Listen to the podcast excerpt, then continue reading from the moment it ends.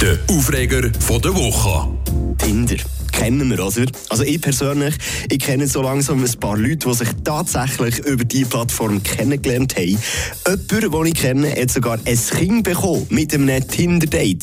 Und die sind übrigens immer noch zusammen. Dass es kann funktionieren, das kann man heutzutage nicht mehr abstreiten.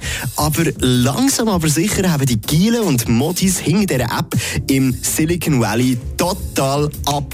Für die Nutzerinnen und Nutzer, die nämlich nicht wie ein 10 von 10 aussehen, hat Tinder verschiedenste Abo-Modelle, die scheinbar helfen sollen, mehr Leute auf der App kennenzulernen. Und die Leute im Hauptsitz von Tinder haben sich jetzt irgendwie gefragt, hm, was ist denn die grosse Liebe, die Liebe vom Leben wert? Geldmässig. Wie viel Geld kann man unseren verzweifelten Nutzerinnen und Nutzer für so ein Match abzwacken?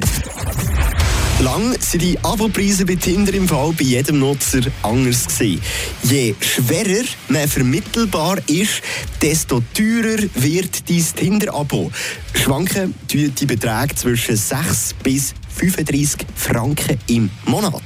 Also bist nicht so ein Schuss, dann kannst du bitte noch ordentlich dazu blechen, bitte schön. Aber Tinder hat jetzt on top zum Glück ein Abo rausgebracht, das für jeden genau gleich viel kostet.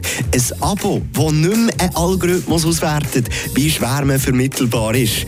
Etwas für die Gleichberechtigung. 500 Franken im Monat.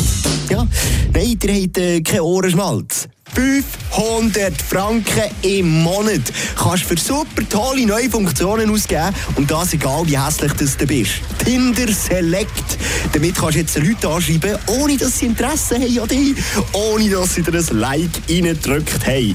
Du wirst noch sogar vom Algorithmus jetzt noch mehr Leute angezeigt. Und das ist es dir schon gesehen. Hey, und wenn es mit dem Abo immer noch nicht klappen auf Tinder, dann langsam auch ein bisschen ärmer wirst, dann ist wenigstens das Betreibungsamt noch da, das diese richtig ficken Der Aufreger von der.